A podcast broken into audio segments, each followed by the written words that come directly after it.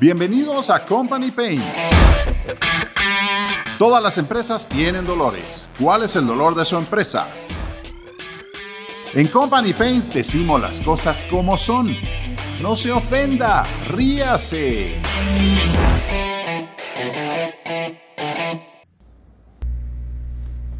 Hola amigos, hola amigos, nuevamente Company Paints. Mi nombre es Manny Webb, aunque eso seguramente ya lo sabían. Pero qué gusto estar con ustedes. El día de hoy me estoy tomando un Marqués de Murrieta, Reserva 2016. Por supuesto, de La Rioja. Pero me lo estoy tomando acompañado de un buen amigo, Jorge Solís, gerente general de Corchos.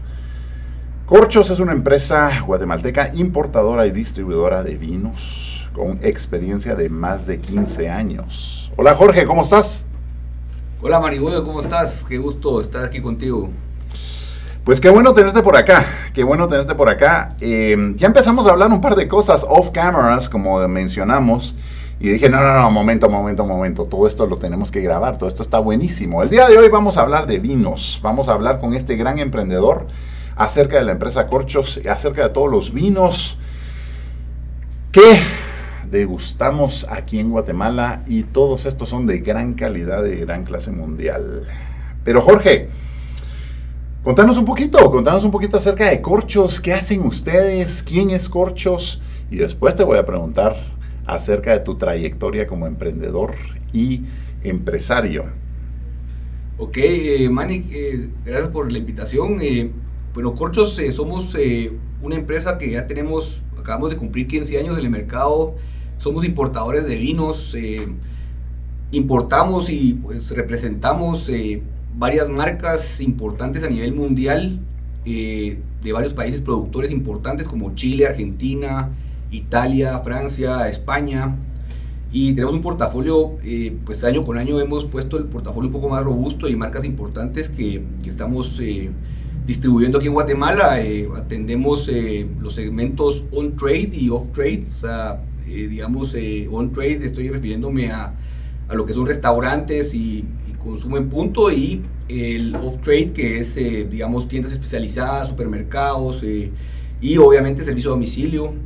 contamos también con una escuela de vinos que ya tenemos más o menos 10 años, 8 años de haberla implementado que podemos platicar eso después, pero eh, básicamente eso es Corchos.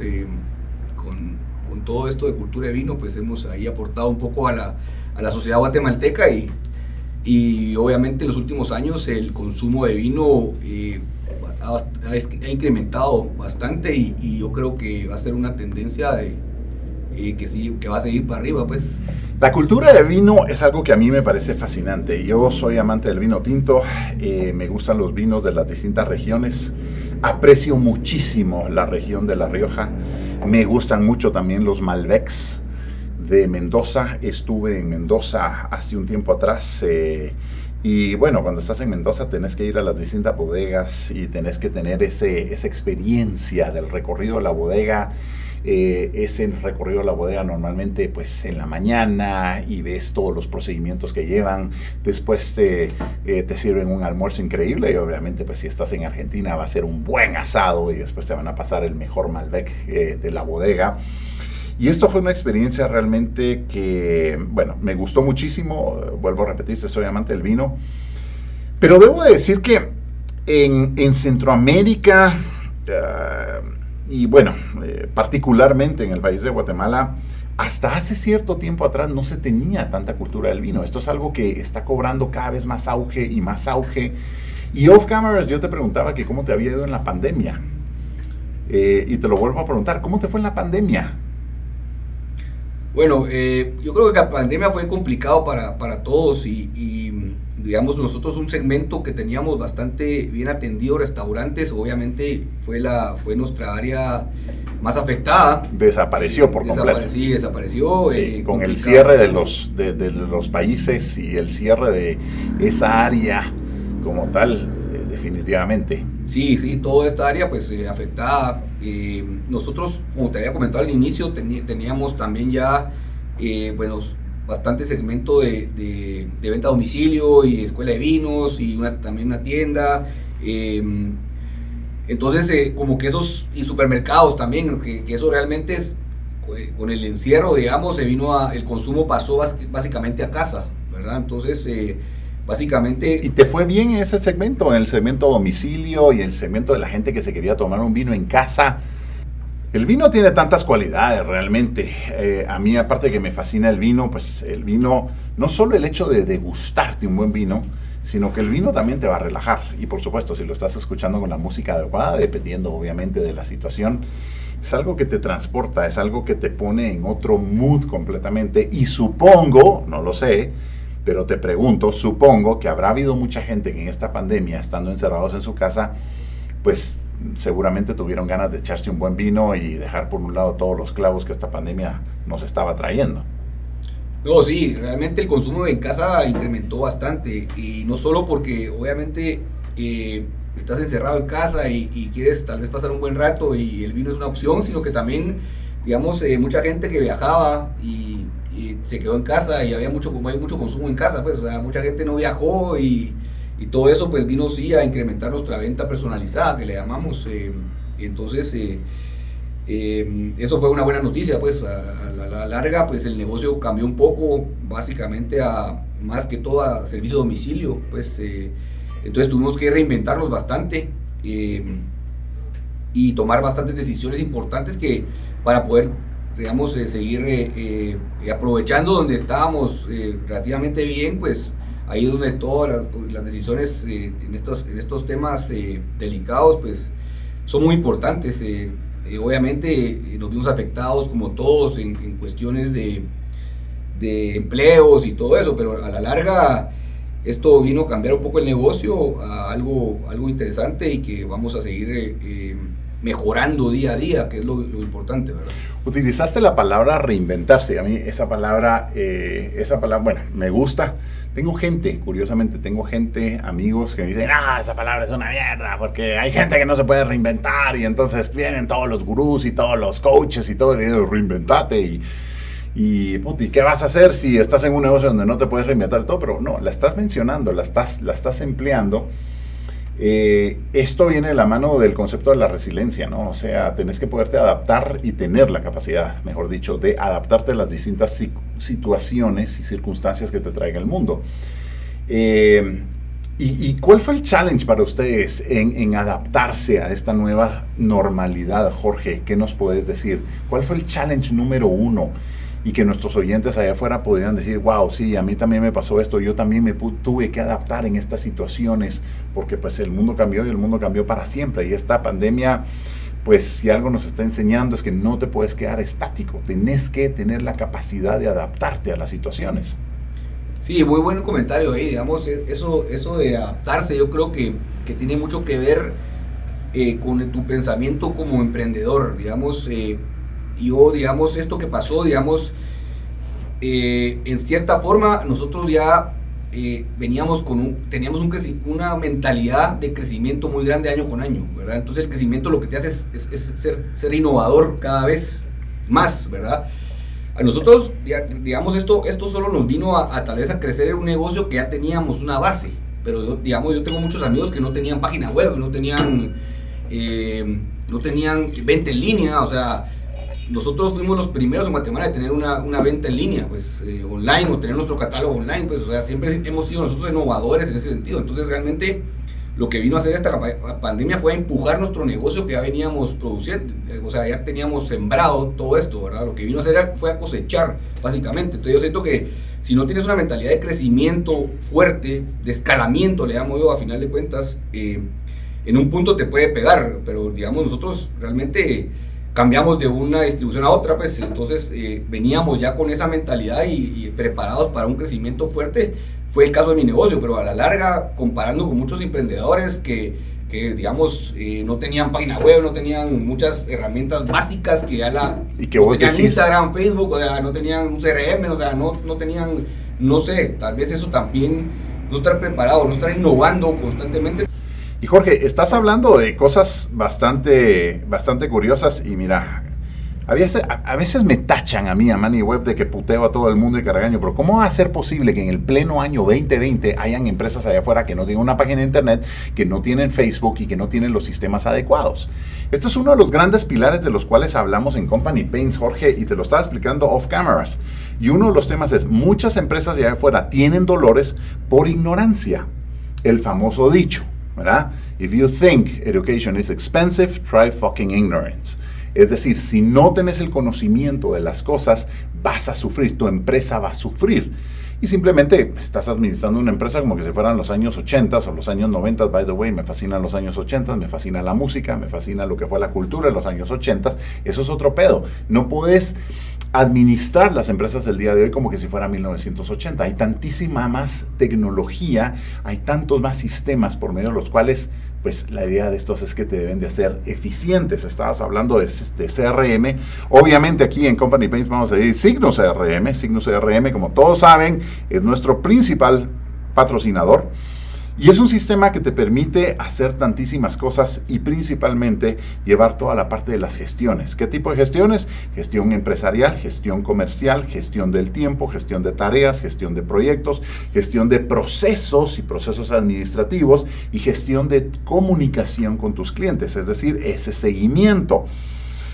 Ese seguimiento es tan importante para vos, para ustedes y en la empresa. ¿Es importante el seguimiento de los clientes, Jorge? Te pregunto. Sí, nosotros definitivamente el seguimiento postventa, eh, digamos, es lo más importante. O sea, la primera venta no es para nosotros, es, si no le das seguimiento después... Eh, simplemente pueden comprar en otro lugar o lo, perdés. Y cuando perdés a un cliente, el problema es de que tenés que enamorarlo por completo nuevamente. Y mucha gente no se pone a pensar, muchos gerentes allá afuera, muchos emprendedores, no se ponen a pensar en, en el tiempo y en el bueno, gasto de recursos que les puede llevar enamorar a un cliente nuevamente para que vuelva a tener una buena experiencia. Mira, me llama la atención eh, y, te quería preguntar esto. Ustedes vienen creciendo año con año. Eh, no es fácil crecer año con año. Significa que están haciendo bastantes cosas bien. ¿A qué le atribuís el crecimiento que ustedes están teniendo año con año?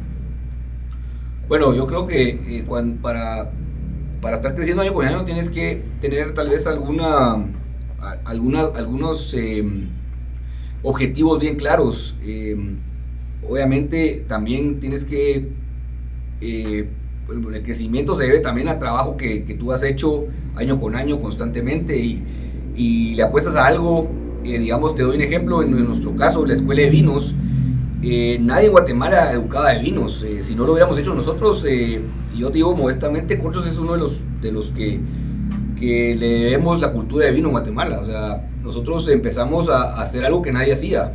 Y tenés que educar a la gente. El, vino es algo tan exquisito, es algo tan sofisticado. Obviamente en, en Centroamérica pues no, no se produce vino bueno, tal vez hay un, uno que otro emprendimiento por ahí que me he enterado, pero realmente no son muy buenos. Y te vi la cara, Jorge, así es que expresate, expresate, decí lo que tengas que decir. son una mierda. Está bien, porque se vale todo, se vale decir las cosas que son. Eh, pero sí, tenés que educar a la gente. O sea, te metiste, te metiste realmente en un rollo de decir, bueno, tengo un producto, pero para vender más este producto tengo que educar a mis clientes para que sepan degustarse este producto. Y por ahí te fuiste, ¿no? Sí, claro. Eh, cuando empezamos no, no había o sea, no había tampoco, cuando empecé yo no sabía nada de vinos tampoco, entonces a mí me tocó entre probar y probar y, ver dónde sacar información, porque no había, como ahora, ya, ya, hay mucha página de, de, dónde puedes aprender y yo tengo una escuela de vinos y puedes recibir cursos. Antes no. Entonces, eh, eh, obviamente nos tocó, tomamos una decisión y era una decisión que también es difícil, porque si tú educas a un, a, un consumidor, eh, también está la competencia que puede aprovechar eso que tú estás haciendo, ese trabajo, digamos. entonces, son decisiones que a la larga eh, son buenas para todos, ¿verdad? Para, para, la sociedad y todos, pero también te ayuda también a, creo que a fortalecer las relaciones con tus clientes, ¿verdad? Eh, y ahí donde viene eh, a ver, pues, los seguimientos y todo eso, el, el que suene esa, esa botella en esa copa. ¡Uy, qué rico! Maritza, ¿te vas a servir un poco? Así es, acompañándonos un ratito. Ah, qué rico. Muy bien, muy bien. Muchas gracias. Uy, qué rico. No, este vino está buenísimo. Este vino está buenísimo. Bueno, tenemos que hablar de vinos, Jorge. Hablemos de vinos. ¿Qué, qué, qué array de vinos tienen ustedes en Corchos? ¿De qué precios hasta qué precios? ¿Qué es lo que más te consume tu clientela? Eh, ¿Y por dónde están los gustos de esta clientela? Eh, mira, nosotros en Corchos, eh, digamos, cuando entramos al mercado tomamos tal vez algunas decisiones que también, no sé, de cierta forma fueron difíciles al inicio, pero fue, digamos, dedicámonos a, vinos no de 5 dólares, sino que vamos a subirnos a 10 dólares para arriba. digamos, nuestros, nuestros vinos, nuestros entry level que les dicen, son de vinos de 10 dólares de 10 dólares para arriba, consideramos que el vino de 10 dólares ya es, ya es un vino tomable. Digamos, eso lo, lo queremos eh, eh, poner en esas palabras. No, no, quiero que me digas que soy. Ya, no, es, no, es, no es fresco de vino. Pero, pero digamos, no, queríamos, no quisimos meternos a, a, la masa de vinos baratos y competir en un mercado demasiado competitivo y complicado. Quisimos hacerlo difícil, dijimos, le apostamos a la cultura de vino y sabemos que los clientes van a querer tomar mejores vinos mientras poco a poco lo conozcan. A mí me queda clarísimo, Jorge, de que hayan escogido ustedes como estrategia irse a vinos de mejor calidad, obviamente de precio más alto. Eh, en algunos de los podcasts hemos hablado acá de que se nos ha vendido la idea como que si en Latinoamérica todo el mercado fuera de precio, y la verdad es que yo no creo eso. Eh, al día de hoy hay tanta más gente que quiere la calidad, que quiere diferenciación. Vos te estás diferenciando directamente con el hecho de traer los mejores vinos off cameras me estabas hablando de que aún traes, traes un vino de aproximadamente mil, mil doscientos dólares la botella. Y eso es algo que es fascinante, eso es fascinante, o sea, que pueda haber gente allá afuera que se deguste un vino de mil dólares una botella y decir, bueno, ¿y en qué momento se toman ese vino para una celebración y todo? Y habrá otra gente que se lo puede tomar en cualquier día que le da la gana. Pero esto te está hablando realmente de gente que tiene un paladar distinto, bueno, esperamos, ¿no? esperamos de que lo tengan, esperamos de que realmente sepan qué es lo que se están tomando y no simplemente hayan comprado algo al azar, pero te dice, te dice eh, lo exquisito que puede ser el mundo de los vinos. Por supuesto, también hay vinos, no sé, me dirás vos, de 30, 40 dólares que son muy buenos, que son muy tomables, que, que, que, realmente... Eh, eh, vas, a, vas a tener una experiencia tomándote este vino. Pero a nivel de negocios, que es lo que estamos hablando, y en Company Paints nos vamos por ahí, aparte que el vino este que, estamos tomando en La Rioja hoy está delicioso. No sé si oyeron hace unos, hace unos 7, 8 minutos que puse la botella y pim, pim, pim, y entonces me sirvió un poco más. Eso era simplemente para que les diera carita a todos los que nos escuchan allá afuera. El mundo de los vinos, vuelvo a repetir, para mí es algo tan fascinante eh, y a nivel de empresa entiendo perfectamente bien ¿Por qué esa diferenciación? Obviamente que no quieres hacer todo lo que todos los demás hacen, importar todo lo que los demás importan. Sí, claro, siempre, siempre digamos, fuimos eh, un poquito, eh, queríamos hacer algo diferente y nos dimos cuenta de muchas cosas que estaban pasando en el mercado y quisimos aprovecharlo, pero sí, una de las cosas fue esa. Em, y obviamente em, fue más complicado, obviamente, eh, posicionar un vino un poco más alto de nivel en ese momento, pues ahora, como te digo, ya tenemos eh, bastante, eh, aprendimos mucho, pues, eh, digamos, trajimos marcas tal vez que no eran tan conocidas a nivel, marcas tan conocidas a nivel mundial que, que, nos tocó hacerla como, digamos, un ¿Y te tocó eso realmente? Te pregunto, o sea, ¿te tocó alguna marca que no fuera tan conocida a nivel mundial que ya la hiciste? En tu mercado, pues entiendo que principalmente es el país de Guatemala donde están ustedes presentes y que, y que ahora la gente reconozca esa marca y le guste esa marca y pidan esa marca en particular. Sí, tal vez eh, eh, una de nuestras marcas se llama Oveja Negra, que es chileno, no sé si lo ah, has escuchado. Claro que sí, claro que sí. Primero que todo fue una marca cabal de 10 dólares, pero que era un blend también. Era la primera vez que traía un blend. Los, los blends ahora están de moda, sí. hasta ahora, pero esa marca vino tal vez hace 10 años.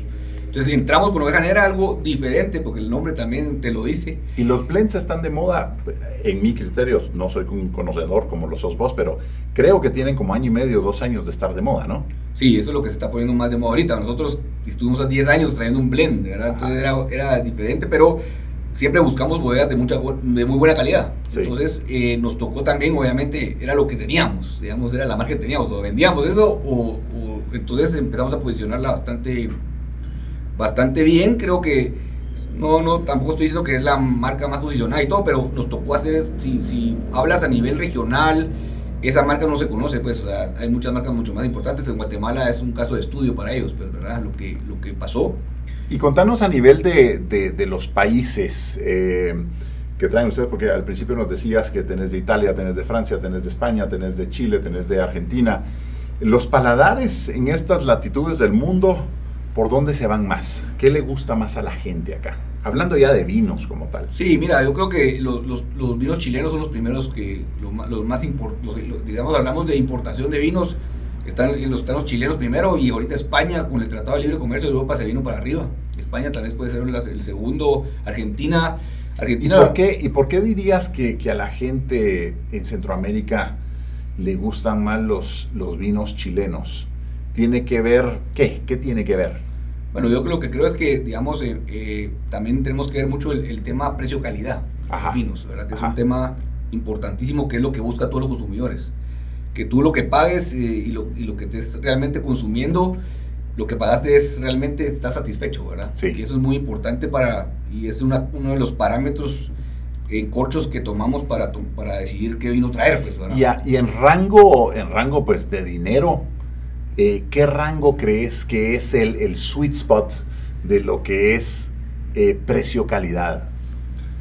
Todo depende también del nivel, pues obviamente si te digo que lo más importado es el vino más económico, o sea, digamos eso, eh, pero, pero digamos el precio-calidad para mí es, digamos, tiene mucho que ver con paladares también, o sea, no te puedo decir, a mí me puede gustar un vino de 20 dólares o un vino de, a ti te puede gustar más uno de 30, a mí tal vez a, alguien más, alguien de algo de 15, o sea, es muy, complicado, ¿no? Por, supuesto que es, que es, y también es muy variado de todo, pero, pero si te preguntara el rango eh, que es más solicitado para ustedes en corchos, ¿qué? ¿Sería un rango de una botella de cuánto? ¿De 20, 30, 40 dólares? no, eh, no tal vez ahorita o sea, te puedo decir que tal vez en prepandemia, tal vez sería unos 12 eh, dólares y, y pospandemia ya subió un poco el ticket promedio a 25 dólares, tal vez. esto es curioso, ¿no? Y esto es curioso porque decís, bueno, en pandemia subió el ticket, wow, entonces, pero ¿y entonces qué pasó ahí? Eh, pero no sé si tenga que ver algo también con los precios percibidos, es decir, eh, me explicabas también off cameras, y ahí quiero que elabores vos un poco, te lo pido, pero qué sé yo, el vino que vos compras para vos, para llevártelo a tu casa en 30 dólares, en un restaurante cuesta 60 o 70. Sí, fácil, fácil. Depende, del restaurante. Depende del restaurante, por supuesto, ¿no? El doble, fácil, el doble. O fácil el doble o si no un poco más.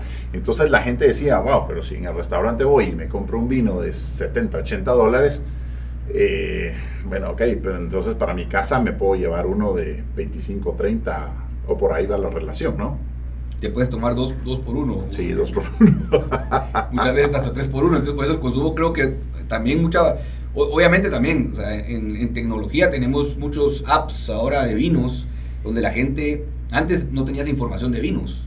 Ahora, eh, puedes, eh, hay, hay, aplicaciones que tienes, te tomas a la etiqueta y te sale el precio, te sale el rating, te sale todo. O sea, entonces realmente el vino se, se, se volvió ya abierto, pues los precios ya no, ya el consumidor ya no, ya no lo puedes engañar, ¿verdad?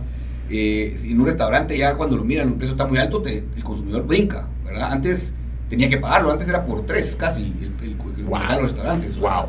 Y poco a poco eso vino, vino disminuyendo un poco el precio de venta al consumidor, pero el consumidor ya era ya se podía quejar porque tenía información. Claro, por supuesto, ya podía decir, no, no te, voy a, no te voy a pagar tres veces el, el, precio de un vino en un restaurante cuando, por Dios, me lo puedo tomar en mi casa y, y voy al restaurante y le pido takeout.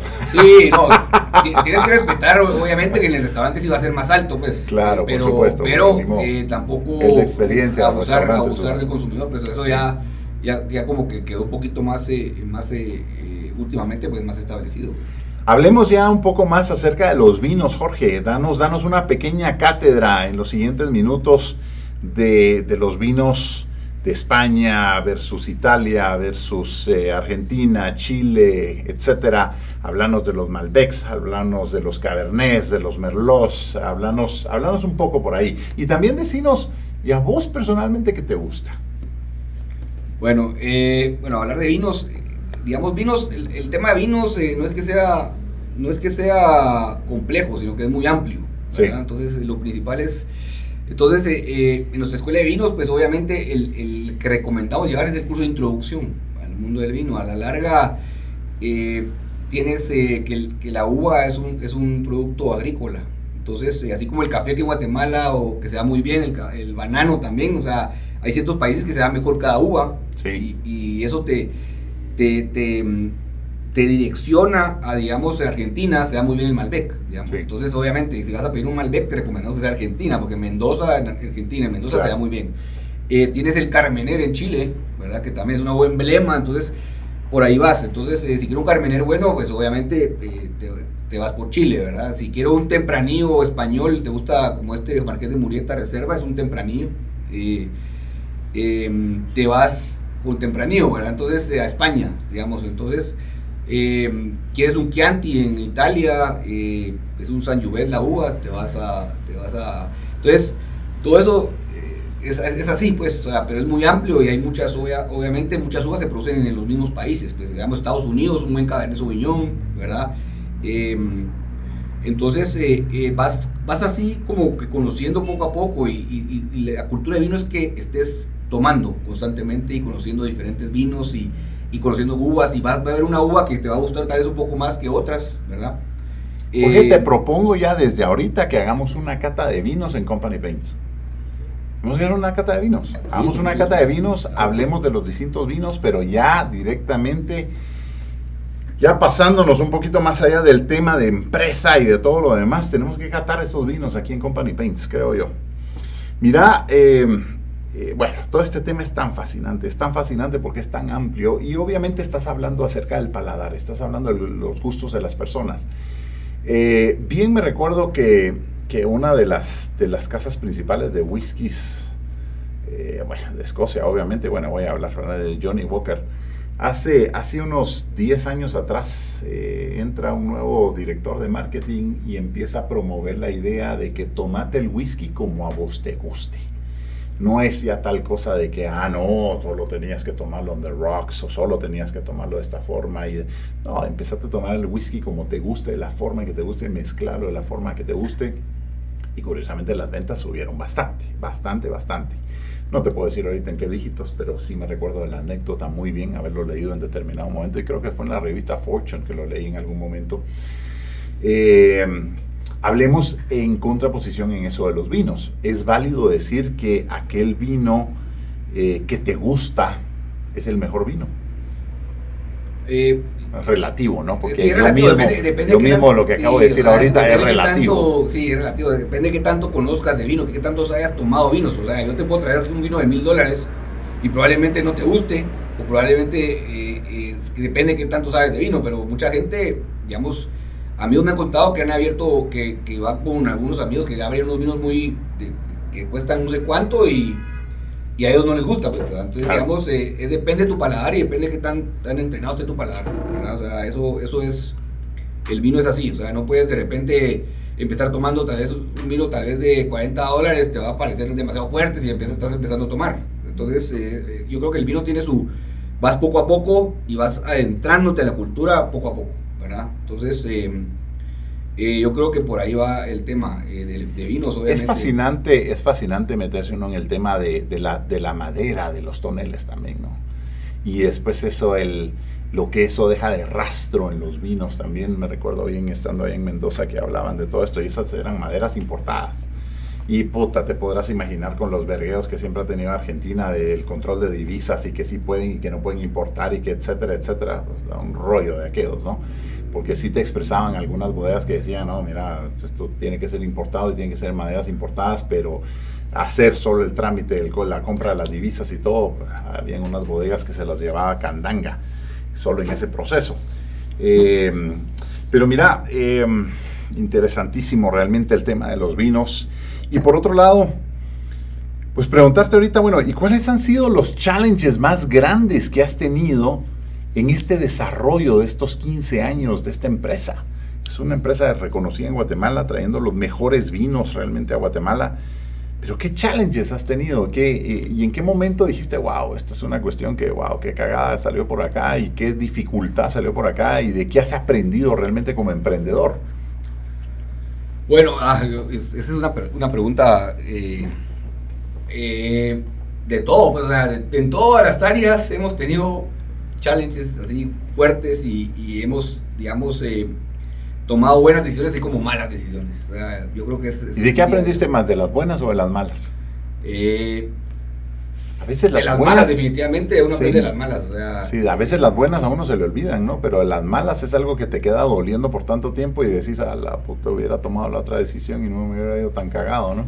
Sí, no, definitivamente aprendes y, obviamente eh, esto, el primer challenge es que obviamente era un producto que, que, que era también tal vez una locura haberlo, haber tomado la decisión de traer, de, vender vinos, pues, o sea, de primero, o sea. Y más aún hace 15 años. Sí, nosotros empezamos, yo, yo, empecé con un socio español, que, que, fue con el que me asocié primero, cuando, que trajo unos vinos, y él a los, al año se dijo, mira, nos vemos, o sea, esto no, aquí no se vende vino, pues, o sea.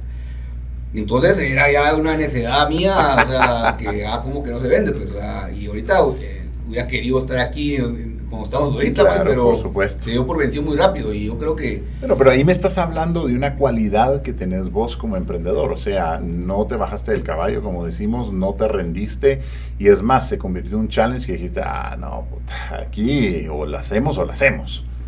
Sí, totalmente. Y ese y año con año, cuando empezamos era cerremos, y cerramos o no cerramos, eh, cerramos o no cerramos, no, otra vez, no, vamos, seguimos, seguimos, seguimos. Y, eh, entonces fue también, digamos, empezamos eh, em, haciendo de todo, o sea, empezamos de cero, pues, entonces conocemos muy bien el negocio, lo conocimos desde, desde cero, pues, entonces eh, eso también ayuda, eh, uno como emprendedor que hace todo, o sea, aprende a hacer todo, eso te, te, educa mucho, pero sí, em, otros, que otros eh, de, repente que, empiezas a crecer también, ¿verdad? O sea, y ya te crees que ya sos el, el, gran emprendedor que empezaste a crecer y realmente estás perdiendo más dinero cuando estás creciendo. Y, bueno, el crecimiento, el crecimiento trae los dolores del crecimiento y obviamente las necesidades de capital y las necesidades de reestructuración y nuevamente las necesidades de tecnología, las necesidades de un mejor marketing y todo viene de la mano. Mira, eh, en, uno de los podcasts eh, anteriores eh, eh, hablábamos acerca de, la visión clara y que cuando tenés esa clara visión, esa visión te, te, puede llevar a la excelencia, pero nunca vas a estar y nunca vas a llegar a la excelencia si no tenés esa visión clara primero. Y seguramente a lo largo de esta trayectoria, estos 15 años, te tuviste que haber preguntado muchas veces, decir, ok, ¿Cómo hacemos esto mejor? ¿Cómo lo hacemos más profesional? Porque obviamente el vino es algo de categoría, es algo de clase, es algo que no, no, no es un producto cualquiera que lo puedes tirar por ahí. Y esto te, te llevó a dar esos pasos de excelencia. Bueno, hablando tal vez de, de, cómo haces un trabajo excelente, yo lo primero que, que, o sea, lo primero que tienes que hacer es que, que que tengas pasión por lo que haces, ¿verdad? Sí, es clave, es clave tener si no tienes pasión. no haces nada bien. O sea, nosotros tenemos un propósito en la empresa y el propósito es ser parte de los momentos especiales de nuestros clientes. ¡Wow! ¡Wow! Esa me gustó. Entonces, no tiene nada que ver con vino, si te das cuenta, pues. claro, es una, pero estás ahí, estás en esos momentos especiales de las familias, en los aniversarios, en las bodas, en las, qué sé yo, cumpleaños, etcétera eso, eso marca, eso, Jorge, eso marca la diferencia, porque entonces sabes a qué le estás apuntando.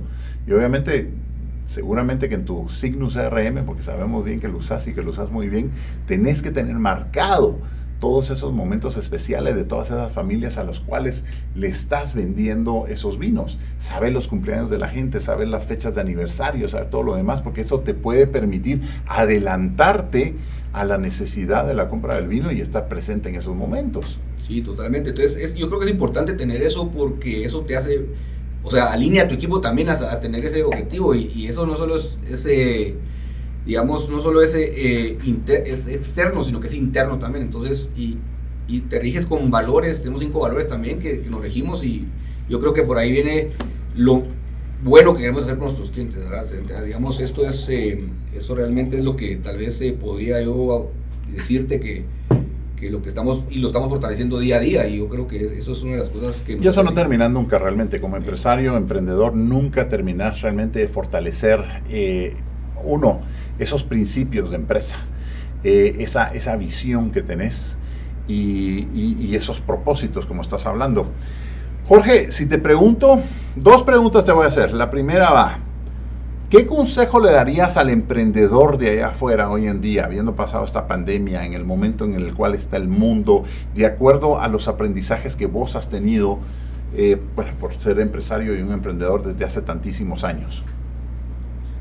Ajá, esos, bueno, hay, varios consejos, pero eh, número uno es que sepan que, van a tener que trabajar eh, durísimo, pues. yo tiempo, hubo hubo tiempos que trabajaba de 7 de la mañana a 12 de la noche, o sea...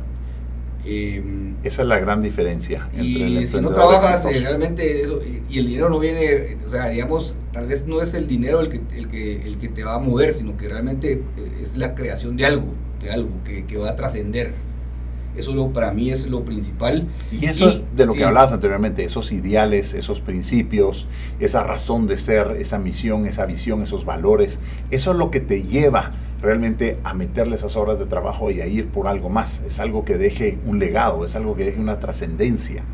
Y el consejo es que, que, te levantes todos los días haciendo lo que te encanta, pues realmente yo creo que el éxito eh, y los todo, todos que están montando algún negocio en un momento, están en un negocio, es que estés contento de lo que estás haciendo realmente. Y te va a costar, de, te va a costar mucho. O sea, yo 15 años y todavía es, es una lucha constante que vas a tener siempre, pero si te levantas contento haciendo lo que te gusta, eh, yo creo que poco a poco vas a llegar y tener paciencia y perseverancia.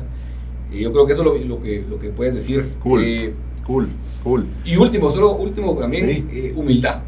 Ah. para, yo tuve muchas oportunidades que mucha gente y eso también es importante, júntate con gente que es mejor que tú, ¿verdad? Y, y De las cuales puedes aprender. Sí, porque a mí me tocó muchas veces que me dieron buenos consejos y yo porque yo quería, yo me creía, entonces la humildad también me ha ayudado últimamente, o he aprendido, esos son los challenges que también uno tiene, que muchas veces uno tiene el ego muy, alto, muy alto y, y, pero esos, esos dos consejos, júntate con gente eh, que te aporte, eh, si vas a ser emprendedor realmente no hay tiempo que perder, entonces eh, júntate con gente que es mejor que tú incluso y que puedas aprender de ellos y, y tener humildad para recibir consejos y, y que lo, realmente lo implementes.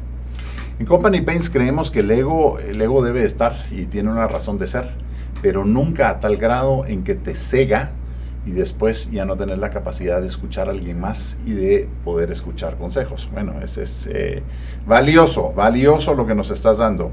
Y la otra, la última pregunta que te hago es, bueno, aquella persona que ha tomado uno que otro vino, que sabe más de algo, pero que quiere realmente meterse más en el mundo de los vinos y conocer más. ¿Qué consejo le das a esa persona? Bueno, yo creo que eh, tenemos bien estructurada nuestra escuela de vinos. Eh, eh, tenemos son 11 módulos a, nivel, pues ahorita, hoy en día lo hacemos por medio de, Zoom, ¿verdad? Entonces, y pronto lo harás a través de Cygnus Meetings. Y vamos a hacerlo próximamente, Cygnus Meetings. Muy bien. Pero eh, sí, o sea, se hace en casa y, tienes, yo creo que lo primero es meterse al curso de introducción. Eh, eh, y poco a poco hay, hay bastantes módulos, después viene el módulo. ¿Y ese curso de introducción qué te da?